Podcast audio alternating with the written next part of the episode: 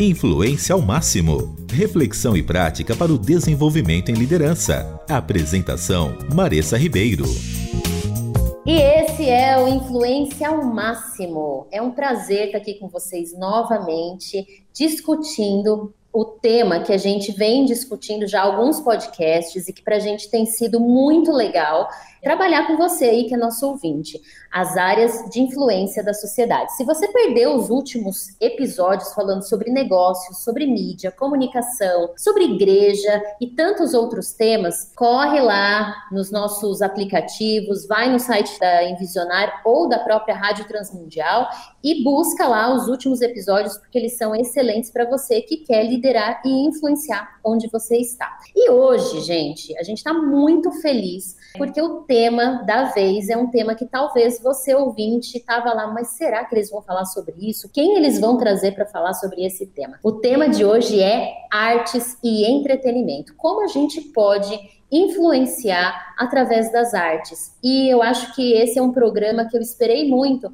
porque o belo, aquilo que toca o nosso sentimento, que toca as nossas emoções, é tão importante e é tão legal falar sobre isso. Muitas vezes a gente esquece desse tema tão importante. Então hoje eu estou muito feliz, muito animada. E para variar, gente, para variar, né? Você que é ouvinte, que acompanha aqui já sabe que meu amigo da vez, de sempre, na verdade, Tiago Faria está aqui comigo. Hoje a Sara Macedo não estará conosco, mas o Tiago Faria está aqui e, como sempre, a gente faz a nossa apresentação, né? O Tiago é o cara que eu posso dizer que, apesar de ele dizer que ele não é da área de artes e entretenimento, ele é sim da área de entretenimento, porque o cara devia fazer stand-up comedy. Ele tem umas sacadas e ele traz algumas reflexões muito legais com um tom muito diferente leve que leva a gente até a dar risada de coisas que muitas vezes seriam bem sérias. É isso, né, Thiago? Se você tá dizendo, quem sou eu, né? E, e você, eu não vou te apresentar, não, Marisa, mas você é cantora também, né? A vida toda, a gente sabe disso. Né? Não sabemos dizer se é uma boa cantora, mas se você é cantora, tem certeza que é. Poxa, protótipo de cantora, né? Justo hoje você vai falar que eu sou cantora, com a nossa super convidada aqui. Não quero pois é. falar sobre isso. Pois é, hoje eu tô aqui com a super convidada. Essa pessoa que tá com a gente aqui, eu comecei a observar nos, nos cultos, quando começou a pandemia da minha igreja, ela começou a aparecer cantando. E aí,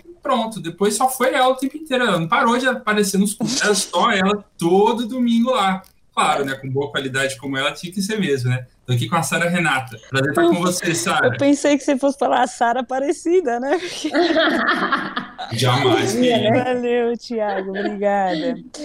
É, primeiro, agradecer pela, pelo convite. Feliz de estar com vocês da Envisionar e da RTM. Um beijo a todos. E eu fiquei encarregada de apresentar a Maressa. Então, para apresentar a Maressa, eu vou falar como a gente se conheceu. Bom, primeiro que foi só online, porque a gente ainda não se conhece pessoalmente, né? Pena, né? Mas mas eu vou ter que me confessar aqui, Marissa. Foi o seguinte: Marissa me chamou pelo Instagram. Na verdade, ela mandou um, um, monte de áudio. Eu não sabia quem era. Doida, né? Louca. A pessoa não se apresenta nada e chega mandando áudio no Instagram, gente. Aí, mano, eu direto meti, ó, excluir. Excluir, eu nem ouvi, eu nem ouvi. Aí depois. Que isso? Não, foi, tô me confessando. Aí depois, nossa, Adoro. eu dei um migué tão grande que ela me mandou mensagem depois. É, ai, Sara, não esquece de mim. Aí eu falei assim, minha mãe, não esquece o quê? Aí eu fui, entrei, vi a fotinha e tal. Aí eu falei assim, meu, a menina que me mandou o áudio. Daí eu meti o Miguel. Falei assim, nossa, desculpa, você me, me mandou alguma coisa? Eu não tô, não tô aqui no meu radar, sei lá. E eu fui bem cara de pau, né, Sara? Porque eu ainda falei, não esquece de mim. Mas eu tenho uma explicação, que nem sei se você sabe. O pastor Robinson, lá da igreja, ele virou e falou assim: não, manda mensagem pra Sara, que eu vou dar um recadinho pra ela que você vai mandar mensagem. Mas eu acho que o Robinson esqueceu na doideira ah, e foi isso que esqueceu. Totalmente, totalmente. E aí eu fui lá direto no excluir, mas ainda bem que deu certo, a gente conseguiu se falar. Muito bom, muito certo. legal. Gente, olha que bacana. Isso é muito legal. A gente precisa abrir, né, as coisas. Nem sempre a gente conhece a pessoa, o povo manda mensagem. E quem é esse ser, né, que tá mandando? Nem se apresenta direito. Eu fiz uma breve apresentação e fui logo mandando áudio para Sara. Gente, porque eu tenho que confessar, eu tenho preguiça de escrever. Muita. Eu adoro, prefiro o áudio mesmo. É assim mesmo. Mas Sara, obrigada, viu, mais uma vez por ter aceitado o nosso convite. A Sara vai contar um pouquinho dela para vocês. Ela tá na área de artes e entretenimento e Tiago, apesar de você ter visto ela recentemente na igreja, a Sara tem que contar que ela já foi até no The Voice. Sim, vi participações dela no The Voice. Nossa só! Que pessoa! É, muito é bem. Verdade. Aproveita e conta pra gente um pouco da sua carreira. A Sara é cantora, gente, para quem ainda não sacou aqui das, nas entrelinhas. Ela é cantora. Conta pra gente como você entrou nessa área. Conta mais de você, né? Porque cantora é só uma parte da Sara Renata. Conta quem é Legal. é você. Bom, eu me aproximei da música na igreja mesmo. Eu sou criada na igreja, filha de pastor, com a família inteira envolvida com músicas. Meus tios, é, primos, meu irmão é baterista e meu pai também tocava, então sempre fui muito incentivada nessa questão da música. Mas não era um pensamento meu levar isso profissionalmente, nunca, nunca foi. Mas ao mesmo tempo eu sempre tinha uma crise do que, que eu ia ser quando crescer. Essa conta nunca fechava, assim. Tinha muito forte questão de, de missões, é, muito forte dentro de mim, mas eu não entendia direito. E aí eu comecei a usar a música quando eu estava na sexta série, na quinta série. Eu entrei numa escola, eu saí de uma escola estadual, fui para uma escola particular. Então já rolava aquele preconceitinho assim, de tipo, molecada, né? E rolava aquele olhar meio torto para cima de mim. Então eu não consegui interagir com as meninas, não consegui fazer amizade. E aí, a partir de algum momento, eu tive, sei lá, a ideia de fazer paródias e de compor para prova, para estudar para prova. Legal. E aí isso começou a gerar um movimento ali das meninas, essa aproximação. E a partir dali que eu comecei a me envolver na música dessa forma, tipo, escrever e tal. Foi para fazer uhum. amizade. E aí eu não parei, fiz paródia de professor, zoava. Isso me rendeu uma surra uma vez, porque minha mãe eh, foi na escola e falaram que eu tava fazendo música lá. E menina, Sim. deu maior bafafá, porque meus pais falaram assim: eu tô pagando escola particular, suando pra você ficar cantando na escola. E, gente, e aí... só um parêntese, Sara. O nosso último podcast foi sobre educação. E hoje a gente fala, né, como é possível você usar os diferentes dons da pessoa para ajudá-la a aprender. Olha, você arrumou uma técnica e estava sendo criticada por causa da música. Exatamente, exatamente. Mas acho que a, a, nossa compreensão também, eu sou nova, né, mas a nossa compreensão de alguns anos atrás, ela era bem diferente. E a igreja também mudou muito. Então, era um ambiente muito mais repressor. E como filha de pastor, eu acabei sofrendo as consequências disso, né? Mas então começou lá. Com 15 anos, eu fiz minha primeira música séria, vou chamar assim, porque uhum. foi num acampamento que eu tava e aí teve uma mensagem sobre o Vale de Ossos Secos e eu fiz minha primeira música, que fez parte do meu primeiro CD, que era um CD de música gospel. E aí eu comecei a escrever aos 15. Nessa de sem saber o que eu faria de profissão, eu tinha muita vontade de escrever e tal, pensava em jornalismo, pensava em letras, mas meu pai conseguiu me convencer a fazer direito. Nossa, aí tipo, eu fui exatamente completamente oposto. Mas é tipo assim, ah, você escreve bem, você fala bem, então vai fazer direito. Fui, fiz um ano de direito. Quando eu estava no final desse primeiro ano, estava curtindo, mas no final do primeiro ano eu participei de um concurso de uma gravadora na Expo Cristã, que acontecia na época, querendo ganhar o terceiro lugar desse concurso, que seria um iPad o, o prêmio. E aí foi, menina, que eu ganhei em primeiro lugar e o prêmio era a gravação de um CD e entrar pro casting da gravadora. E você falou, só queria o um iPad, por favor, Exatamente. Eu realmente não esperava. E aí minha vida mudou por causa dessa situação. Nisso a gravadora pediu que eu me mudasse para São Paulo, me ofereceu condições para que eu mudasse para São Paulo, porque eu sou de Presidente Prudente, interior. E aí começou minha carreira profissional, meu contato profissional com a música, que eu gravei meu primeiro CD aí dentro dessa gravadora. Ah, depois disso, tive mais um CD, mas aí já foi independente, com músicas autorais também. Fiz entre amigos e tal, ele se chama Sobrenatural. O primeiro se chama Princípio. E Então foi a partir daí. Depois desse, desse segundo disco, eu já tinha escrito muitas composições é, que não eram de músicas religiosas, muitas composições, coisa que eu achava que eu nunca ia usar, que eu ficava guardando. Mas começou a me bater essa, essa vontade de falar sobre outros assuntos, de abrir o vocabulário e ter outros uhum. temas. Talvez vou deixar essa parte para um próximo momento da nossa conversa. E é legal mesmo, eu quero voltar nisso, porque eu acho que você usar a arte como uma forma de expressão disso que está dentro de você e que de alguma forma você quer passar para o outro é fundamental, né? É, esse é um foco grande aqui do nosso podcast e a gente vai voltar nisso sim, com okay. certeza. Detalhe importante, eu e o Thiago somos filhos de pastores também, então a gente entende. Se identifica, a gente né? Entende, tá, Sara? Tá tudo bem? Legal. A Mas, gente também tem sem sequelas. Traumas, tá, gente? Sem, é, sem traumas, só marcas. Marcas existem, não tem como essa formação. Mas aí nesse tempo, né, de lá para cá, então eu parei direito, aí eu fiz letras, ó, vou voltar. Eu fiz, eu fiz um curso técnico músico ministerial que eles chamavam no Instituto Cancion. Tá brincando? É. Eu fiz lá também. Mentira! Sério? Em São Paulo você fez? Em São Paulo. Menina!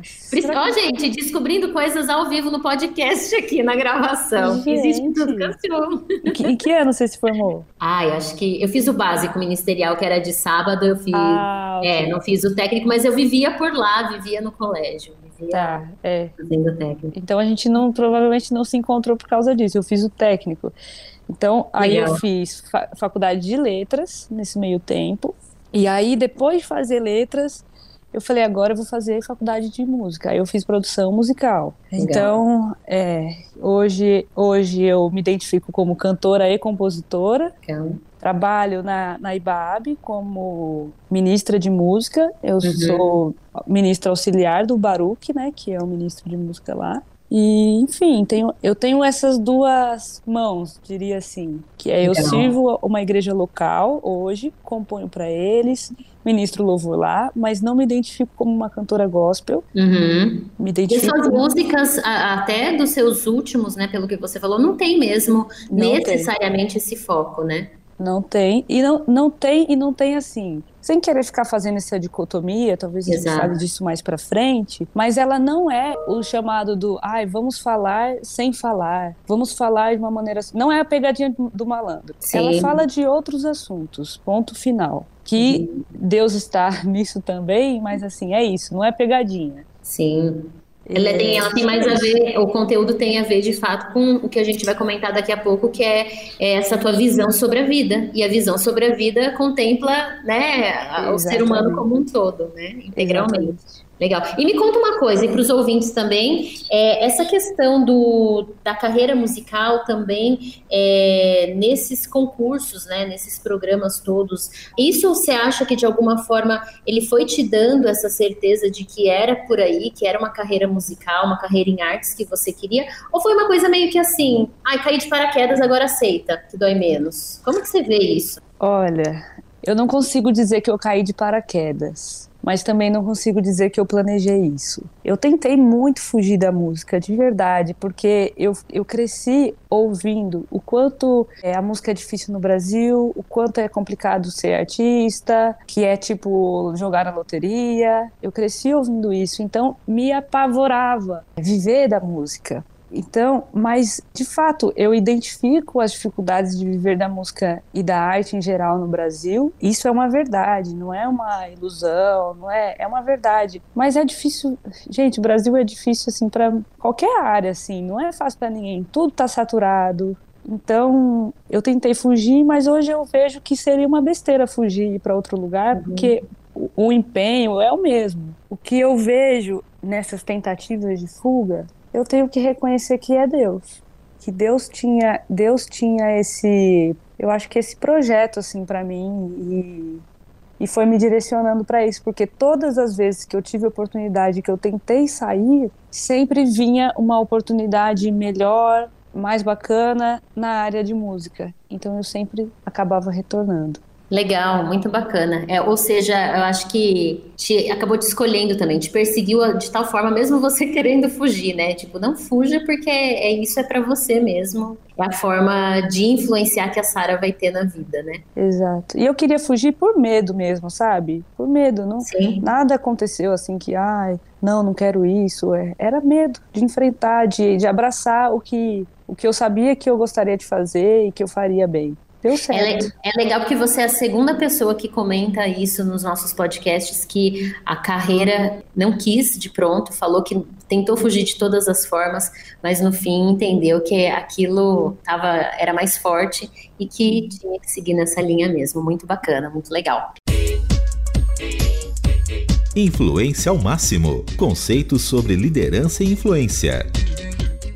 E, Tiago, uh, você falou que queria comentar um pouco e perguntar algumas questões específicas, né, em relação ao, ao que comumente a gente acaba falando no mundo cristão aí, principalmente para as pessoas de arte. Então, toca o barco. É verdade. A gente tem muito essa ideia no meio cristão ainda, muita, muito enraizada, né, da separação entre aquilo que é secular e o que é sagrado, né? A gente entende, muitos grupos ainda cristãos entendem que existem algumas, por exemplo, músicas cristãs e músicas não cristãs, existem arte não cristã e arte não cristã. E isso muitas vezes é, vai além um pouco do que a gente compreende como sendo o evangelho, da revelação bíblica mesmo, né? E aí, Sara, eu queria que você nos ajudasse a entender como as artes, o belo, né, a, pode ser usado para sinalizar de fato Deus e o reino de Deus fora da igreja, inclusive, né? Como é que a gente pode usar a, as artes de entretenimento, que é uma área de influência super importante, para alcançar as pessoas, o coração das pessoas, sem necessariamente a gente estar tá vinculado a isso, a uma linguagem cristã, ou até mesmo, de fato, uma, uma vamos dizer assim, explicações cristãs, né? Olha, eu penso que justamente essa essa separação é que é que não faz nenhum sentido, porque ela praticamente ela só atinge a arte, porque ninguém nunca fez essa separação a respeito de um médico, de um advogado, talvez, mas talvez fizessem a separação no sentido de não compreender que aquela atuação também é também é santificada ou também é parte do ministério, é, se é que a gente pode usar essa palavra assim, mas ela também é sagrada, vamos chamar assim aquilo que o, o que eu entendo é aquilo que Deus colocou na minha mão para distribuir em todos os sentidos, isso é sagrado. Então, se Deus me deu recursos financeiros, e eu estou dizendo se Deus me deu porque eu acredito que tudo que eu tenho vem das mãos dele. Então, se Deus me deu, eu tenho que distribuir isso de forma é, sábia, considerando que isso é sagrado. Então, se Deus me deu a música, eu tenho que distribuir isso de forma inteligente, da melhor forma possível é, e de forma bela. Eu acho que, bom, a primeira coisa é não fazer essa separação, né? Somos seres integrais, entendemos que tudo que nós temos tem que ser distribuído com essa reflexão de que é sagrado. Então, o que fazer a partir daí? Como influenciar a partir desse pensamento? Sara, só para voltar, você está dizendo então que tudo pode ser sagrado? É isso mesmo? Sim, tudo que Deus colocou nas nossas mãos nós temos que tratar como sagrado. Legal. É, legal. é, assim que, que eu creio. O que eu estava pensando é o seguinte: como eu vou tratar isso que já é sagrado? Então, como eu posso influenciar utilizando isso? Eu acho que a primeira questão é fazer isso de maneira tão bem feita, tão bela, como já foi dito, que as pessoas vão vão olhar para isso, vão admirar isso e reconhecer nisso o que está por trás, reconhecer nisso Deus que está em você ou Deus que te entregou isso. Talvez as pessoas não tenham essa consciência, talvez elas não consigam associar. Mas a primeira questão é que você mesmo associa. Então, é aquela frase, né, de quando você aplaude a criatura, você está aplaudindo ao Criador. Talvez as pessoas não tenham essa consciência, mas você tem. Você tem a opção de dizer isso a elas, ou você tem a, a opção de fazer de outra forma, de, de continuar glorificando a Deus, porque só o fato de nós fazermos o que Deus nos é, colocou nas mãos para fazer, só o fato de nós fazermos isso bem, isso já glorifica a Deus. A gente tem uma mentalidade assim de que, como eu vou glorificar a Deus? Alguém fala, oh, parabéns, bela canção, e eu digo, glória a Deus? Sabe? Não é sobre isso. Com certeza. É, é fazer isso bem eu já estou dando glória a Deus. Como que um passarinho glorifica a Deus? Fazendo o que ele foi criado para fazer, cantando, voando e, e assim a gente já influencia. quando a gente faz bem feito, quando a gente faz com excelência, quando a gente inspira as pessoas. Eu também acho que, falando da canção, quando as pessoas se identificam com aquilo que eu compus, eu acho que eu estou influenciando. Porque elas conseguem é, fazer daquelas palavras as palavras dela. Às vezes de uma oração, às vezes da carta para um amor, às vezes só de uma reflexão do que ela está sentindo e não conseguia colocar em palavras. E é engraçado você falando isso, me lembra muito de vários momentos. Tudo bem que eu sou meio suspeita para dizer, porque eu amo música, eu respiro música, eu não fico sem música, mas é, esse é uma, é uma das expressões de artes, né? Mas quantas vezes, até sem letra, só aquele ritmo, aquela harmonia, aquelas notas juntas, colocadas juntas, falaram comigo e mexeram com o meu coração e com a minha emoção e eu consegui entender coisas da minha vida e me acalmar também, entender propósito, seguir caminhos, né? Meu marido já é da área de artes mais do design. Quando ele faz alguma coisa bonita, um quadro, ou quando ele, ele expressa algo do sentimento dele, na maioria das vezes, né, através das artes, parece que te toca mais, né? Você consegue entender e colocar aquele sentimento em palavras, né? Tem uma história que é muito interessante de um livro do Henry Noe, que escreveu um livro chamado A Volta do Filho Pródigo. Ele faz toda a análise da parábola dos dois filhos, né, que a gente conhece como a, a parábola do filho pródigo, a partir da, da figura de Rembrandt, de um quadro de Rembrandt. E é assim, é um livro sensacional, muito profundo, que ele vai avaliando o a profundidade daquela parábola através de um quadro que foi pintado de maneira muito profunda por Rembrandt também, né? E quando eu li o livro pela primeira vez, a, eu, a, as imagens realmente é, começaram a dizer muito mais para mim, né? Depois que eu comecei a, a entender o que, que as imagens podiam dizer, né? Estava por detrás delas, né? É, e de fato o belo e, e, a gente vê no Antigo Testamento, né? Olha só, no Antigo Testamento a gente tem prescrições detalhadas de Deus como deveria ser feito o tabernáculo, uma obra de arte específica, um detalhe, como seria produzido, né? Não é porque Deus era perfeccionista, não, né? Porque ele, ele se interessa realmente é. como o belo pode nos fazer imaginar Deus ou nos aproximarmos de Deus, né? Haja visto as paisagens, né, gente? Vamos combinar que... Gente, quando a gente para para observar a natureza, nossa, e eu sou dessas, assim, eu fico encantada com as cores, com a florzinha, com a cor, com a cor das frutas, eu fico muito, assim, eu curto isso, sabe? E eu não canso de, de dizer assim como Deus é criativo, que lindo, que lindo. E essa consciência, eu acho que ela também nos liberta para apreciar a arte, para aprender a apreciar a arte. Porque quando a gente tem consciência de quem é o doador de todo esse talento, a gente também se liberta para ouvir qualquer música que a gente quiser ouvir, passando pelo nosso filtro daquilo que é saudável, né? Porque, lógico, tem coisas que que a gente vai ouvir que não, elas servem para outras finalidades. Sim. Então eu acho que é importante a gente é, também aprender a não não menosprezar, sabe? Eu acho que o artista tem uma vaidade, por exemplo, eu canto MPB e tal.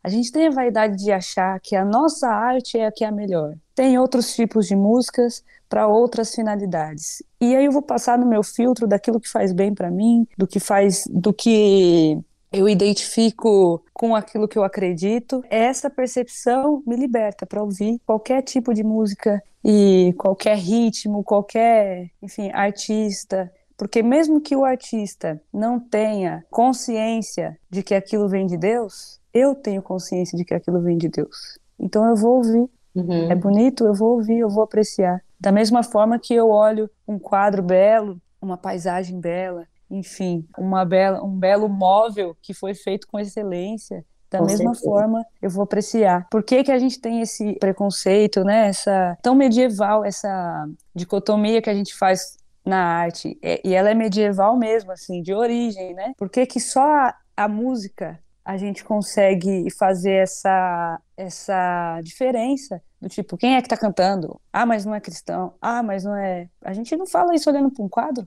É, é verdade. Talvez, tô chutando, tá? Talvez isso tenha a ver com a repressão do corpo. Porque a música mexe, ela mexe o nosso corpo, com o nosso corpo, com as nossas entranhas, com os nossos sentimentos, muito, talvez muito mais do que uma pintura, que tem que ser muito mais sensível para extrair uma informação daí, né? A música ela gera uma reação corporal que muitas vezes ela é bloqueada, né? Exatamente. Então talvez esse, esse bloqueio tenha a ver é, com esse acesso ao nosso corpo, que sempre foi tão negado. E me fala uma coisa, Sara, é, contando das suas experiências fora da igreja mesmo, porque a gente quer trazer para quem está ouvindo essa liberdade, essa liberdade de compreender que se ele é um artista, se ela é uma artista e ou se quer ir para essa área, né, que ela não precisa, porque eu já ouvi pessoas falando, não, eu quero ir para a área de música, mas eu quero, eu quero ser cantor gospel, cantora gospel, porque parece que se eu não fizer isso dentro da igreja, eu vou estar tá fora, né, é que a gente já vem discutindo aqui, eu vou estar tá fora de um propósito maior. Conta um pouco dessa sua experiência, se você teve essa experiência fora, como as pessoas viam a sua música, a sua arte nesse processo e qual foi o significado disso para fora mesmo dessas quatro paredes, né, da, da igreja, da instituição? Olha, eu penso que quando eu decidi fazer essa música que não era mais para a igreja, o meu maior cuidado teve que ser com as pessoas da igreja, porque as pessoas que estavam fora da igreja, a gente tem os cristãos têm história na música. Principalmente se a gente falar, né, dos americanos, da música gospel e tudo mais, a gente tem história na música. Então, é, as pessoas olham para a gente como se esse fosse o nosso lugar. A música é o nosso lugar. Então, ninguém é, de fora me recriminaria por ter cantado na igreja ou por ainda cantar na igreja. Mas os de dentro, sim, me recriminariam. Então, eu tive que tomar esse cuidado pra, com eles, para não machucar, porque não era a intenção né, ferir e etc. Mas é, foi muito interessante esse processo de começar a transitar em outros ambientes. Eu tenho muito mais acesso hoje, que a minha música é um outro som, eu tenho muito mais acesso às pessoas que não são cristãs do que quando eu só cantava para a igreja. Hoje eu sento em, em roda de sarau com gente tá nas rádios bombadas pelo Brasil todo. E, e, normal, isso é normal. Então eu tenho acesso, eu consigo levar o meu som, a minha amizade, o meu pensamento para essas rodas. Com certeza, se eu tivesse restrita à música gospel, seria mais difícil ter esse acesso por identificação mesmo. Sim, sim. Aí tem, um, tem uma coisa interessante que eu ia comentar, é, Sara, que talvez esse é um dos problemas que algumas pessoas é, enxergam a dificuldade. Alguns entendem assim, eu não quero influenciar fora da igreja, eu quero influenciar dentro da igreja. Então, por isso eu tenho que cantar esse tipo de música que alcança esse público. É lá que eu vou ter aumento dos meus seguidores, é lá que eu vou ter minha visibilidade. É aí. A questão que a gente está falando é que tem outras possibilidades, existem outros caminhos possíveis, outros mundos possíveis, e que a arte e entretenimento podem servir não só para para o nosso, nosso ambiente interno da igreja, mas sim para causar uma transformação, uma influência fora da igreja, né? Sim. Olha, eu talvez, talvez seja. Deixa eu, deixa eu elaborar direito esse raciocínio aqui para não falar besteira. Pode falar besteira também, não tem problema. Eu não. acho, eu acho que a arte tem muito mais influência fora da igreja do que dentro da igreja. É, por quê? Qual é a função da arte dentro da igreja? Não é levar entretenimento. A gente não consegue ter essa leitura. É, o que também é medieval, porque é uma coisa tão assim, como, como se a gente não pudesse se divertir. Sim, como se a gente tivesse tivesse... espaço da diversão e o espaço da adoração, né? Exatamente. Então, e aí falando de, de da arte com uma expressão de adoração, ela existe, ela é possível. Mas então, é, ela não precisa vir carregada desse monte de estigma. Então, você não precisa ser cantor gospel, amigo. Então, você não precisa ter seguidor, certo? Verdade. Vai influenciar lá desse jeito, né? Então, por isso, esse, esse argumento de ministério, eu não consigo, assim, para mim ele não funciona. Eu, eu sei que existe, mas eu prefiro tratar assim existe um mercado fonográfico. Dentro do mercado fonográfico, existe um nicho que se chama música gospel. Quero trabalhar como cantor de música gospel. Beleza, é um mercado, é um trabalho, de lá vai sair o seu sustento e você vai cantar músicas religiosas. Legal, existe. Fazer isso e fazer um mercado fora da igreja, cantando músicas que não são religiosas, que não são litúrgicas, é assim, qual que é a diferença? Para mim, faz mais sentido hoje levar isso de forma diferente, assim, levar, eu quero cantar na verdade, eu nem trato é, essa questão de música não religiosa como um mercado, porque eu não, eu não, eu não me posiciono dessa forma, como uma artista dessa forma. Eu, tô, eu canto, componho por prazer, porque é natural para mim, porque eu curto. Mas eu não me posiciono assim. Uhum.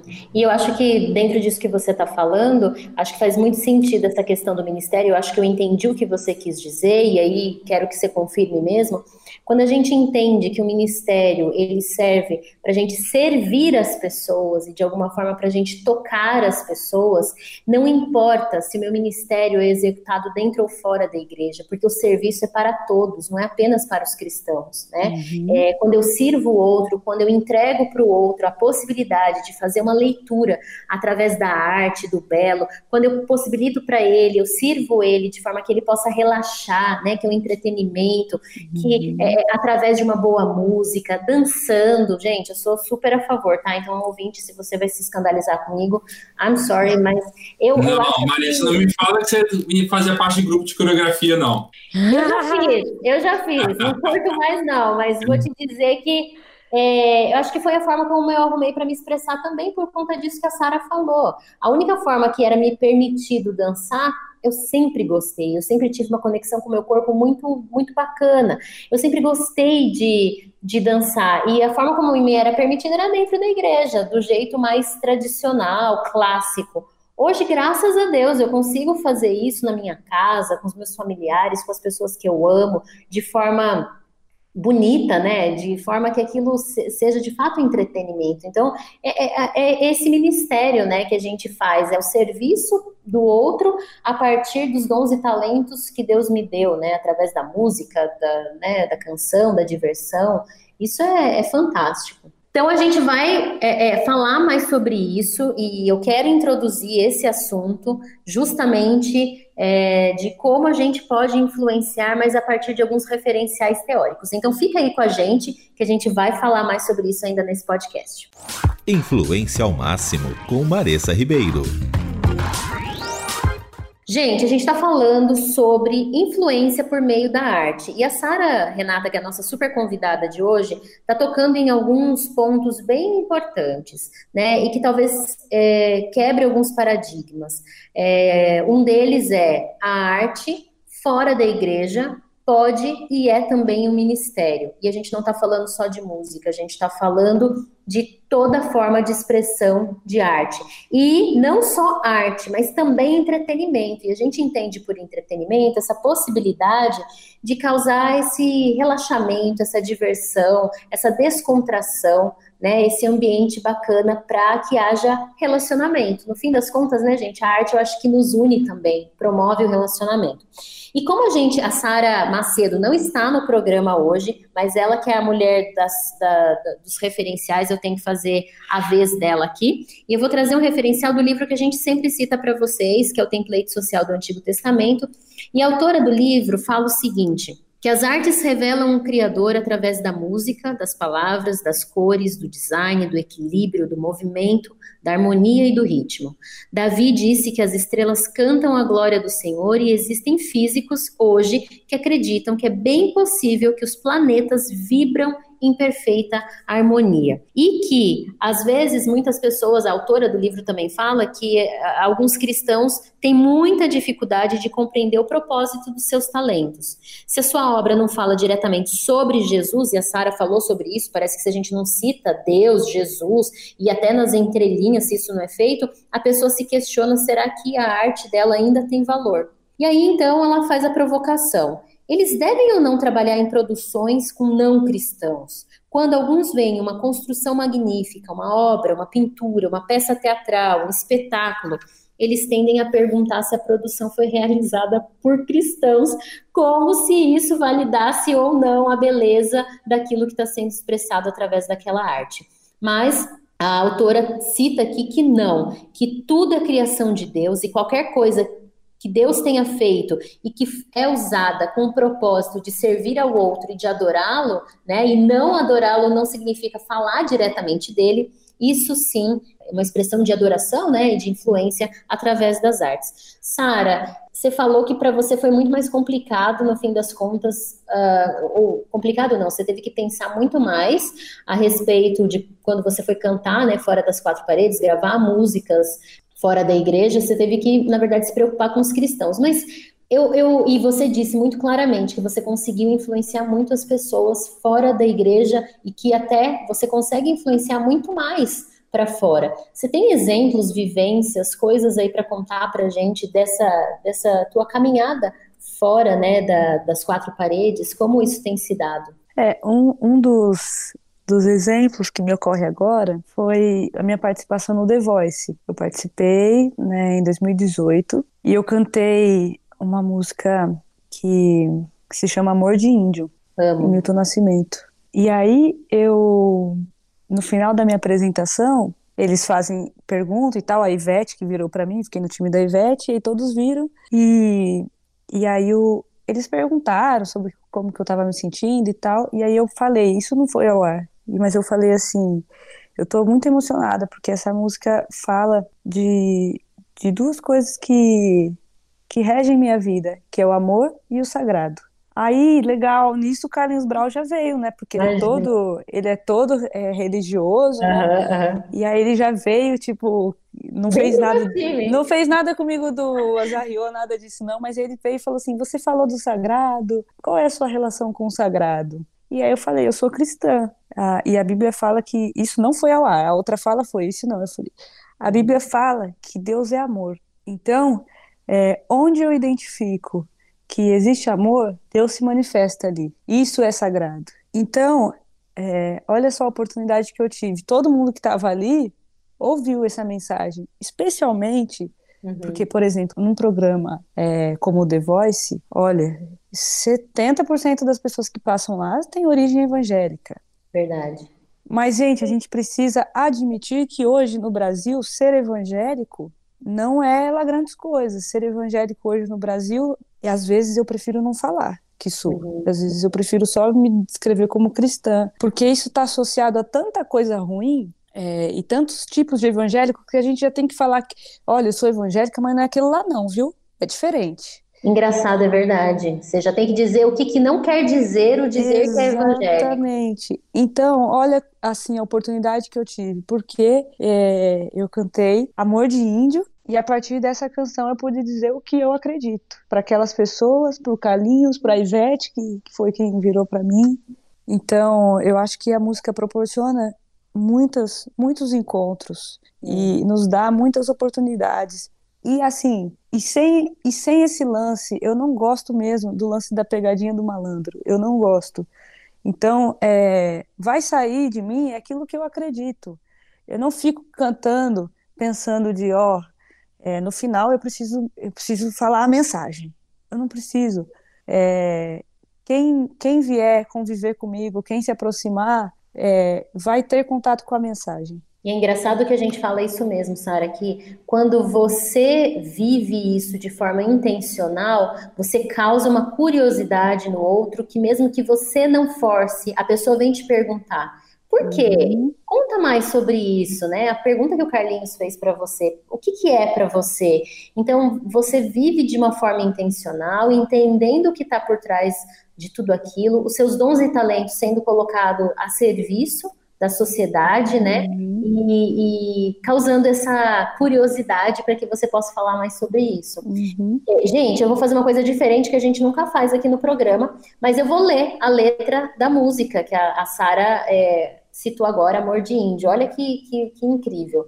Tudo que move é sagrado e remove as montanhas com todo o cuidado. Meu amor, enquanto a chama arder, todo dia te ver passar, tudo viver ao seu lado com o arco da promessa do azul pintado, para durar. Abelha fazendo mel, vale o tempo que não voou. A estrela caiu do céu, o pedido que se pensou, o destino que se cumpriu de sentir o seu calor e ser todo, todo dia é de viver, para ser o que for e ser tudo. Sim, todo amor é sagrado, e o fruto do trabalho é mais que sagrado, meu amor.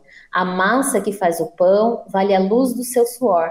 Lembra que o sono é sagrado e alimenta de horizontes. O tempo acordado de viver, no inverno te proteger, no verão sair para pe pescar, no outono te conhecer, primavera poder gostar, no estio me derreter, para na chuva dançar e andar junto, o destino que se cumpriu de sentir o seu calor e ser todo. É a composição é do Beto Guedes e do Ronaldo Bastos. Bastos, é isso aí.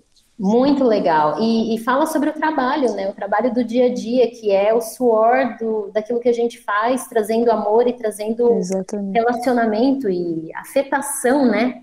Para quem tá com a gente. Eu acho que essa música, ela expressa muito bem essa busca pelo sentido mesmo da vida.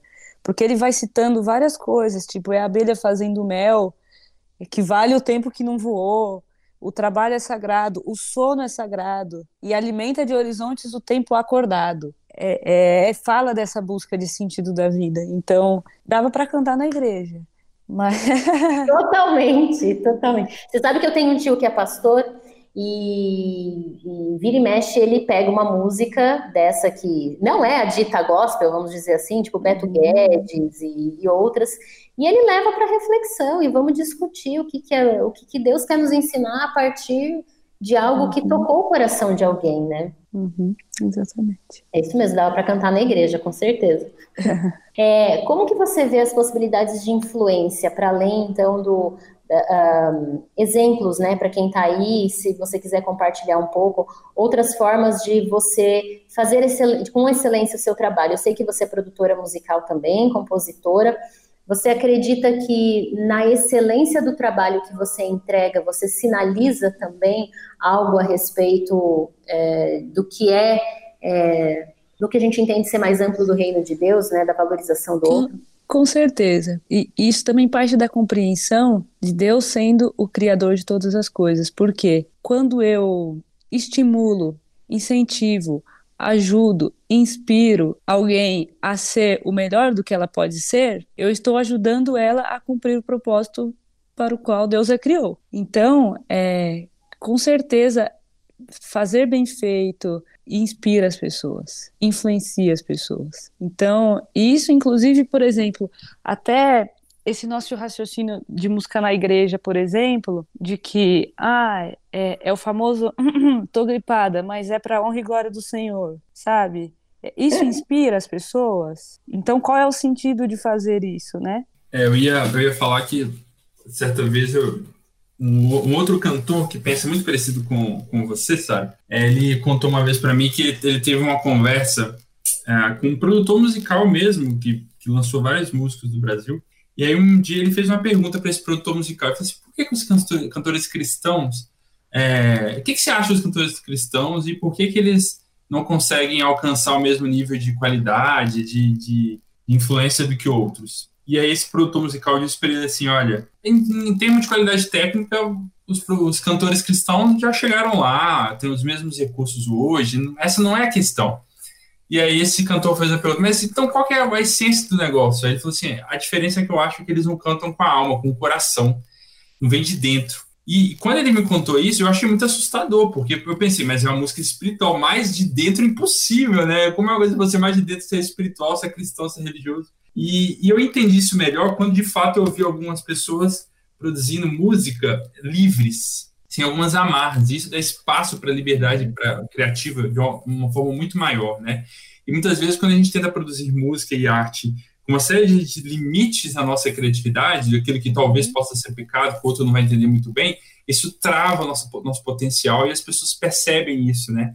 E uhum. tem um outro cantor que vocês também conhecem, que é o Marcos Almeida, ele escreveu uma música e, eu tenho uma pessoa próxima a mim que, que não está mais frequentando a igreja, né? E quando ele ouviu essa música que o Marcos Almeida fez recentemente, que é aquela Ser Valente, ele ouviu e, falou, e mandou uma mensagem para mim, Thiago, é, você conhece esse cara aí, né? Eu falei, conheço e tal. Ele, esse cara me incentivou a pensar mais na fé. Eu falei, mas por quê? assim, vê essa música, ele mandou essa música para mim, né? E a música, você for ver, não fala sobre fé, assim, no sentido, né, evangeliqueza nem nada, né? Mas ele falou assim, ele parece que ele tá falando com o coração, a letra parece que vem de dentro, isso me, me faz transparecer que é uma fé real. E eu tenho uhum. pessoas com fé reais, né?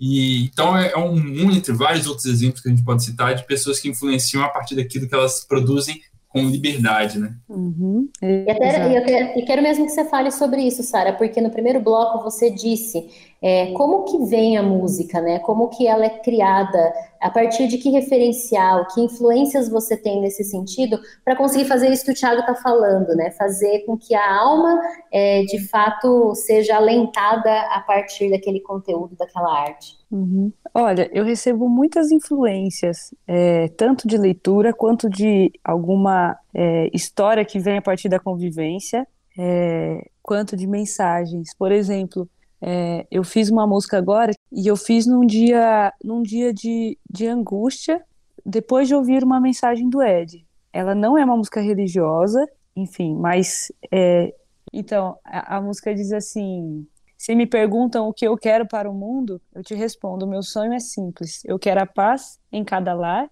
que seja possível amar e ponto.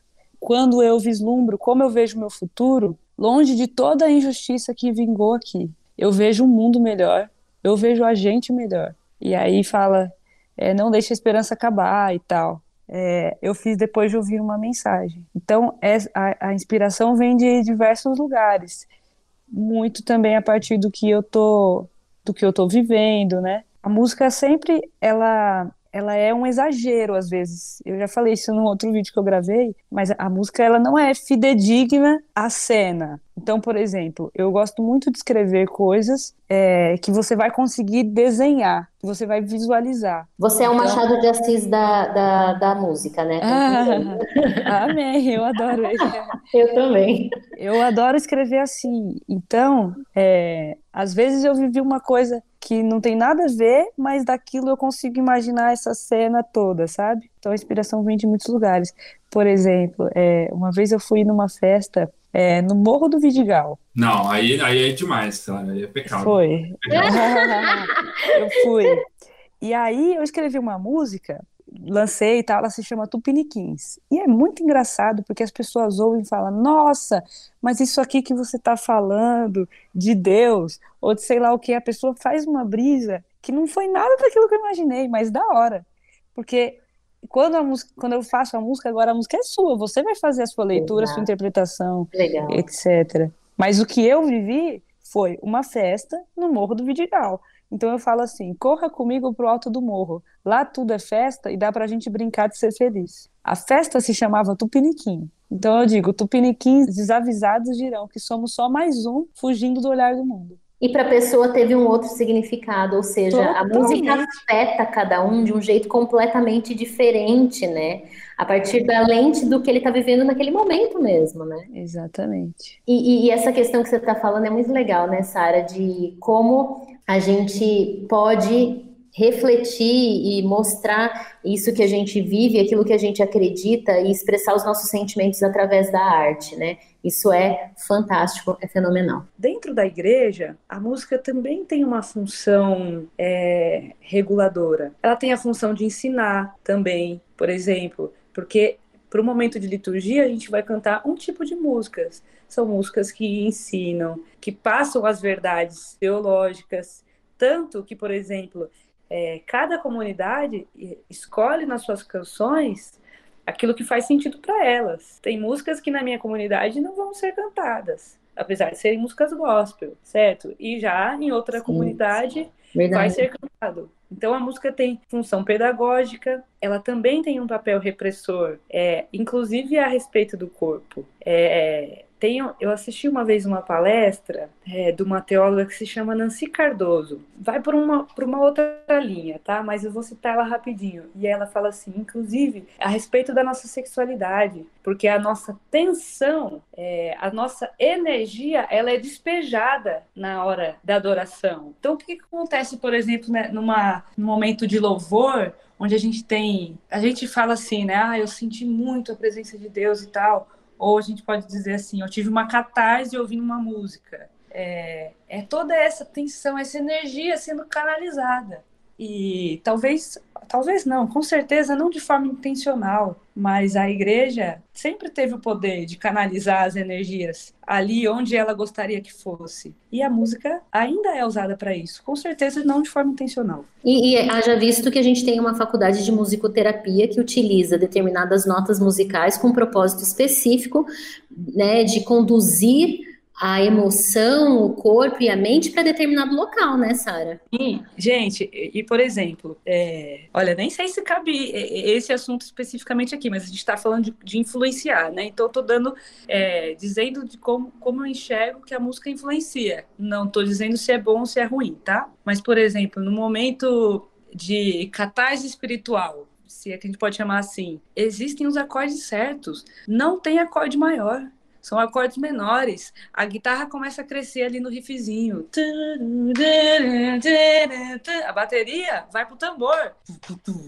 Meu, faz isso. O fogo cai.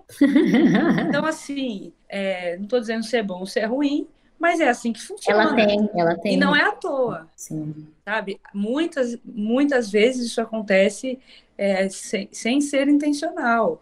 Mas as pessoas entenderam que essa fórmula funciona. Sim. Tanto que tem estudos nessa, nessa linha, né? É isso aí. Tem estudos nessa linha que servem justamente para provocar esse, esse movimento mesmo. Exato. E legal, ok. Por exemplo, repetição. Lá fora existe o mantra, certo? Lá fora. Oh, que loucura, né? Lá fora. Talvez os budistas façam um mantra. Nós também fazemos mantra, gente. O que, que é ficar cantando 16 vezes Jesus, Jesus, Jesus é mantra? A reação física é a mesma. Sim, é verdade. Teve, teve, uma vez que um amigo meu me mandou um vídeo da, da área de música, né? Falou assim: olha, Tiago, olha que interessante esse grupo pentecostal no, no Iraque. E aí eu vi o vídeo e falei assim: nossa, pá, caramba, parece muito mesmo assim com nossas expressões pentecostais do Brasil, né? O tipo de culto. Eu falei, Tiago, eu tava brincando com você é uma linha do, do dos muçulmanos. Eu falei, você está brincando comigo. Parecia um culto pentecostal brasileiro, né? E eu achava que aquilo era só da nossa realidade, do nosso mundo, do nosso ambiente. Mas quando você vê aquilo se repete até em outras expressões religiosas, né? Porque é um pouco disso que a Sara está falando. Às vezes a gente acha que um tipo de expressão é, musical, física e até litúrgica é muito da nossa própria realidade, mas isso é do humano, né? E não estou dizendo isso para menosprezar. É das culturas, né? É das Exatamente. culturas. É, a gente pode até usar isso, mas entendendo que isso é parte de um todo, né? E a gente tem liberdade de fazer as coisas, mas com consciência, né?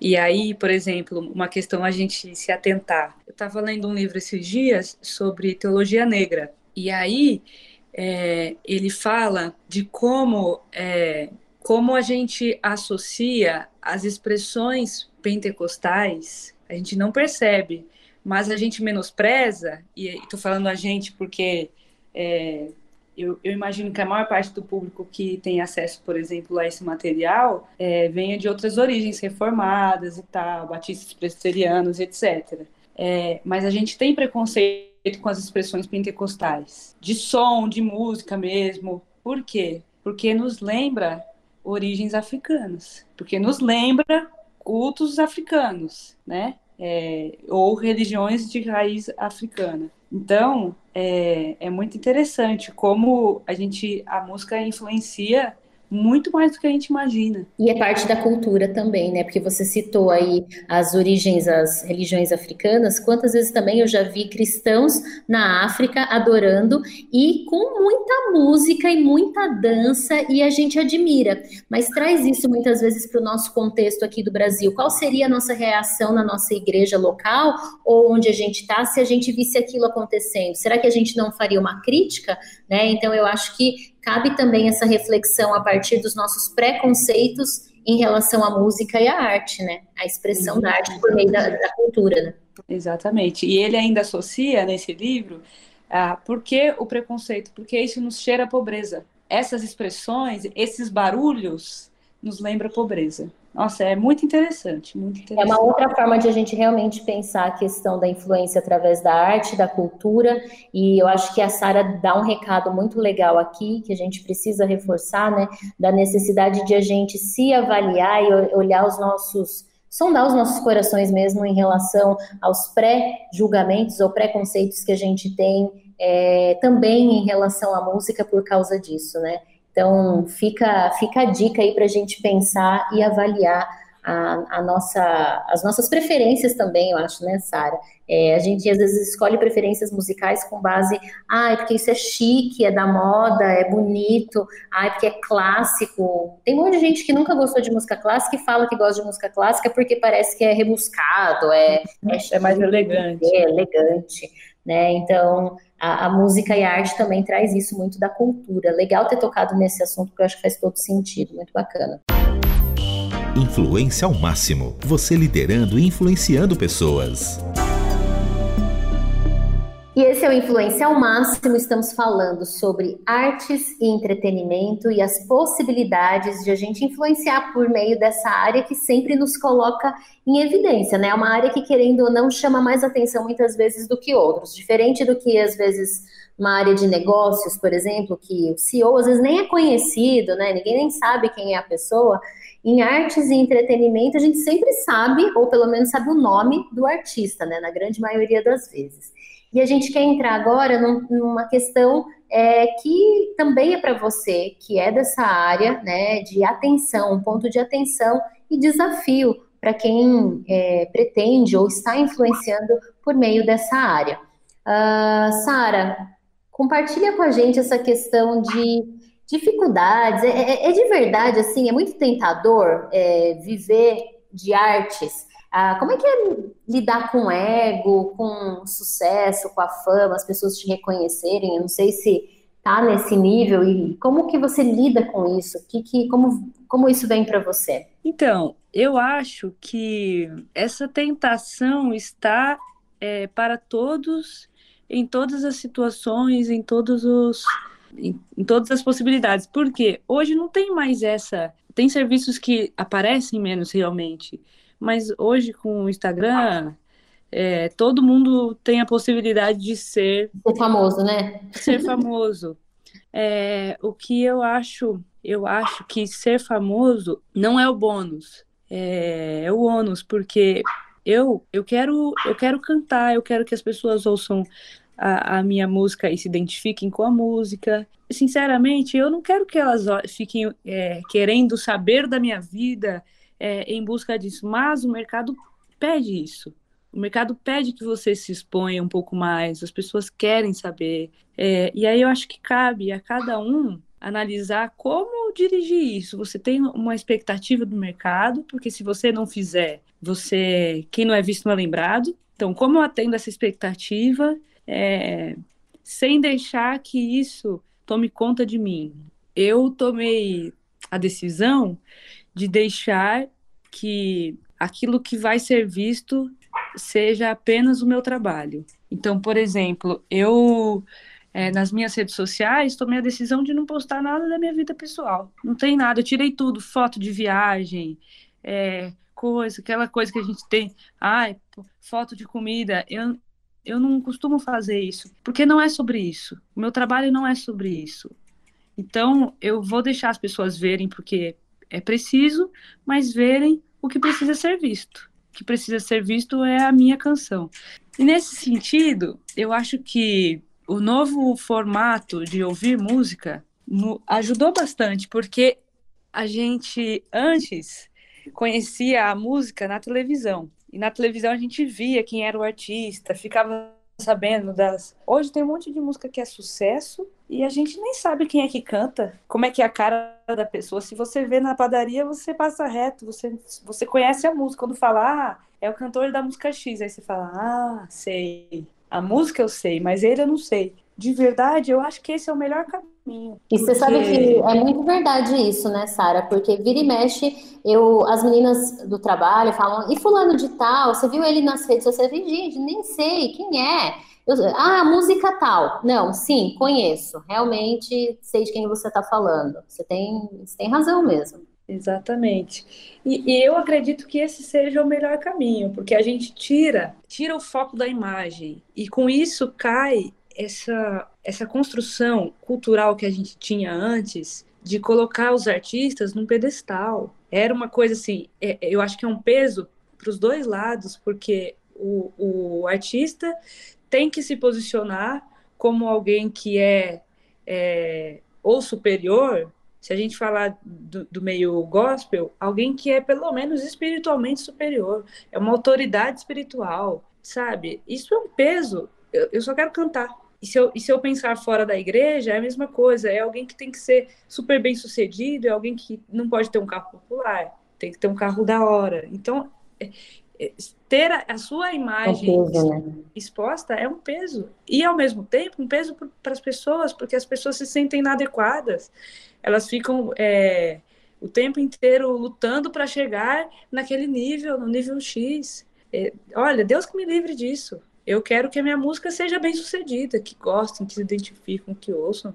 Que seja uma música de qualidade que afete as pessoas, né? Que provoque esses sentimentos e essas sensações de transformação que você falou, né? Exatamente, exatamente. Eu escrevi esses dias um texto sobre isso. Eu falo: se as pessoas usarem a minha letra para expressar nas suas cartas o que elas gostariam de dizer e as minhas palavras forem suficientes para isso, olha, objetivo cumprido, sabe? Legal. Eu lembrei das minhas cartinhas de, de adolescência. Não sei, Thiago lembrou também, né, Thiago? Você também mandava carta com letra fiquei, de música. Eu fiquei pensando nisso, Sara, você vai ter que atualizar o seu sonho de carta para os TikTokers, talvez, né? Não sei.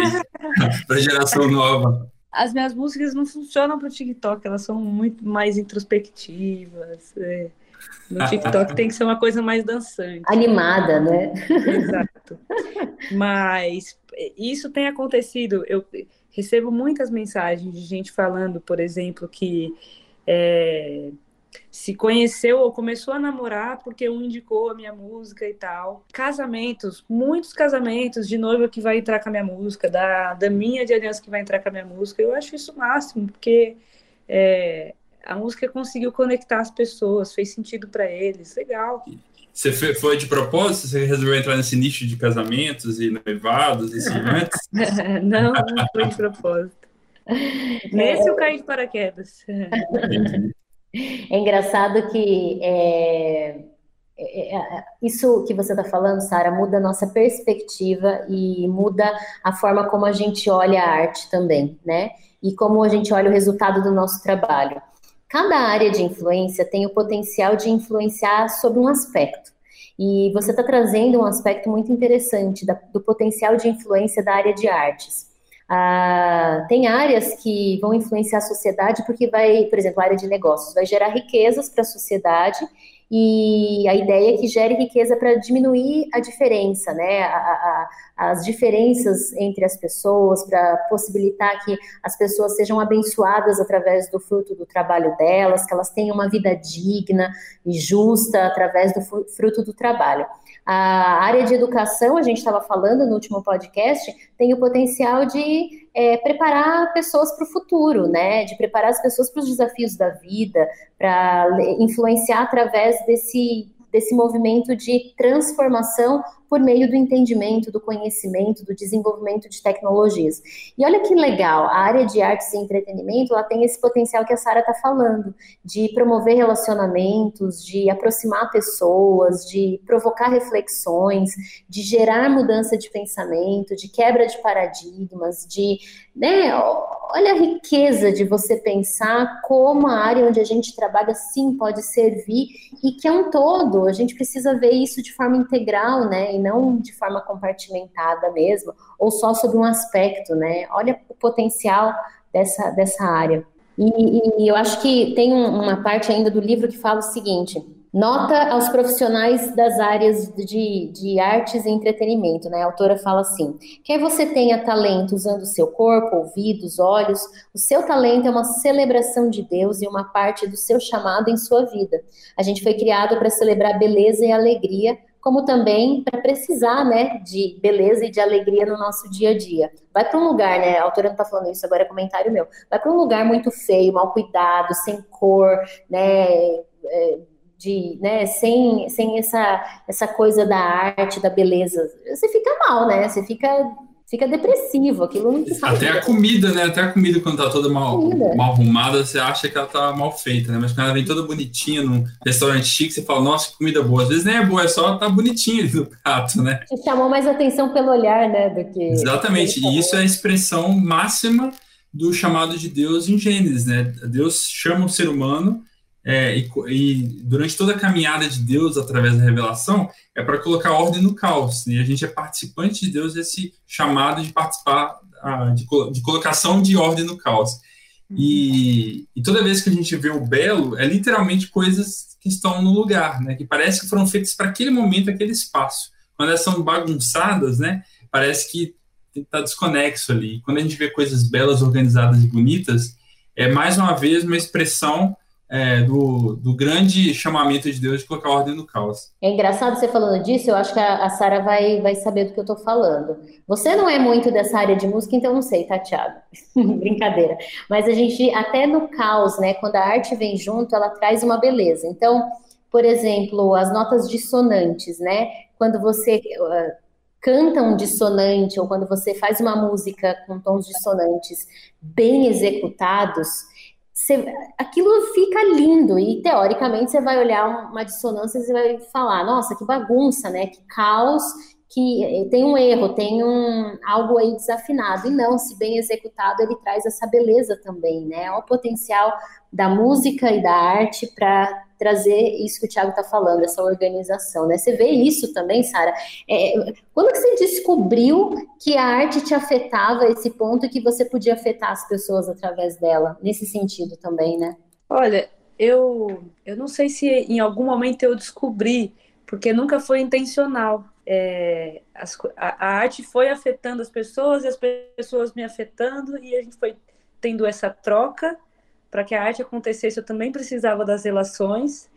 Então, é, eu nunca, eu nunca fiz isso de forma intencional. É, vou fazer essa canção para influenciar em tal lugar. Ou eu minto, eu já fiz isso sim, mas dentro da igreja. Quero uma música com tema tal. Então, vou fazer intencional porque isso vai influenciar aqui quando eu tenho a liberdade de, de compor mais aleatoriamente assim, isso talvez aconteça de forma mais instintiva e não intencional. Mas legal, é até no instinto, né? Quando a, a arte querendo ou não, é a expressão daquilo que é o nosso instinto, né? Daquilo que está no nosso dentro. Então, para a gente acabar esse podcast super legal e é gostoso falar sobre isso, falar sobre arte, parece que é um tema leve, né? Não é pesado, não vai para aquela coisa tradicional da liderança, dos negócios. Então, foi muito legal ter você aqui com a gente, Sara, fazendo a gente refletir para coisas mais emocionais e profundas e que tocam o nosso coração. E eu queria que você deixasse seus contatos, onde as pessoas podem conhecer da sua música, da sua arte e como elas podem te achar. Legal. Mais uma vez, obrigada pelo convite, viu? Muito feliz de estar com vocês, ter esse papo. Quem quiser conhecer mais do meu trabalho, das minhas músicas, pode ouvir em qualquer plataforma digital, como Sara Renata, e, e, e me achar no Instagram também como Sara Renata. Gente, é Sara com H, tá? Sara no final, S-A-R-A-H, Sara Renata. Então procurem realmente música boa. Você canta MPB, né, né Sara? Esse Sim. estilo predominante. Exato. Muito legal. Então, quem gosta de MPB, aproveite, hein? Vale muito a pena. E Tiago. uma música para indicar aqui, Sem Juízo. Ah, eu, eu, acho que eu ouvi essa. Tá no Spotify, não tá? Também? Tá, tá. tá no, no, nos canais. Muito legal. Ó, Sem Juízo, hein, gente? Pode ouvir sem juízo. Trocadilhos. Tiago, fala um pouquinho aí também das suas conclusões finais sobre essa questão que a gente discutiu. Se você que está acompanhando o nosso podcast aí e é da área de artes e influência, perceba quão grande pode ser a sua influência né, nessas áreas. Né? Claro que você não precisa ter o mesmo caminho, as mesmas escolhas que a Sara Renata teve, que a história dela é uma, a sua é outra, diferente, mas sinta-se aí é, influenciado, instigado por ela a pensar o seu papel de influenciar dentro da igreja, fora da igreja, as possibilidades que o seu talento, né, é, que é a expressão da graça de Deus, expressão de Deus, podem ter através de você no mundo, né? Faça isso de maneira intencional, claro que com liberdade, mas de maneira intencional, porque de fato o que você pode produzir e desenvolver pode levar pessoas a se aproximarem, se conectarem com outros, com você mesmo, quem sabe de Deus, né? Que é o que a gente espera mas sem aquela pressão, né, de que depois de fazer um quadro, cinco pessoas têm que se converter, não é disso que a gente está falando. Mas a sua arte pode, de fato, levar pessoas a se aproximarem de Deus. Muito legal. E sem pegadinha do malandro, como a Sara falou, né? Eu tenho que reforçar isso, porque é muito bom. Gente, para, tá? Só para de querer dar um jeitinho de colocar uma mensagem subliminar. Simplesmente expresse através da arte aquilo que está já no teu relacionamento com Deus. Eu tenho certeza que se o seu relacionamento com Deus está crescente, se você é uma pessoa que busca a justiça, a verdade, o amor, né, e quer expressar isso, qualquer que seja a letra, qualquer que seja uh, o tom, né, ou a melodia, você pode fazer isso e sem amarras, fique, como a Sara disse, sem juízo nesse sentido, entendam o que a gente está querendo dizer, tá? Por favor, não me entendam mal e não tirem palavras da minha boca. Aproveitem e influenciem através da arte. Sara, obrigada, viu? Obrigada, ouvintes. Obrigada a vocês. Nos vemos no próximo podcast. Influência ao máximo. Reflexão e prática para o desenvolvimento em liderança. Apresentação: Maressa Ribeiro. Realização: Envisionar e Rádio Transmundial.